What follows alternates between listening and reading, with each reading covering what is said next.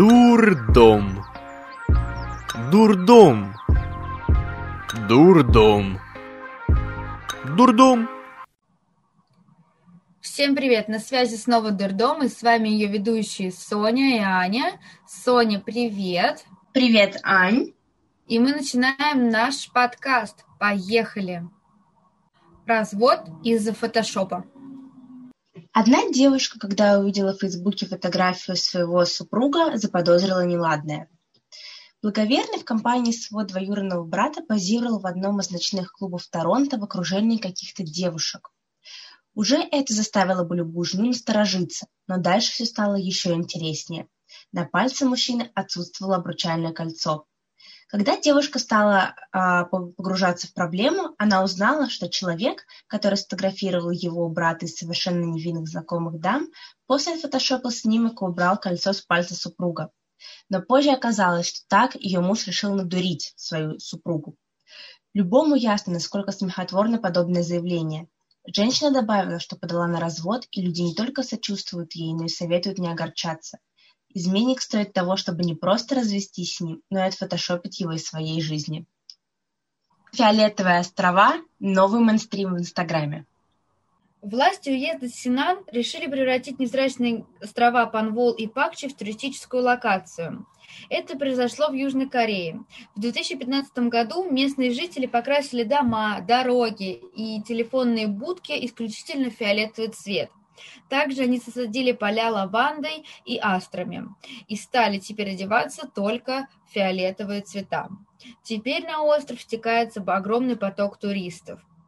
Согласно данным CNN Travel, с 2018 года острова посетили 490 тысяч туристов. А также это стало новым мейнстримом в Инстаграме, потому что это необычная локация для фотографий. Во время же пандемии на Панвал и Пакчи туристы ездить не перестали. Летом 2020 года на острова приехало около 100 тысяч человек.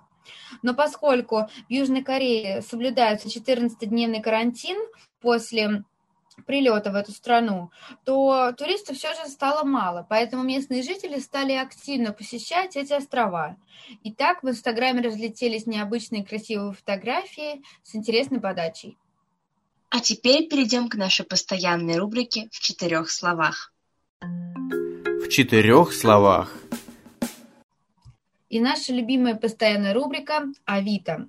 Перед майскими праздниками на этом сайте стали появляться такие объявления, как «Займу беседку на заказ за 2000».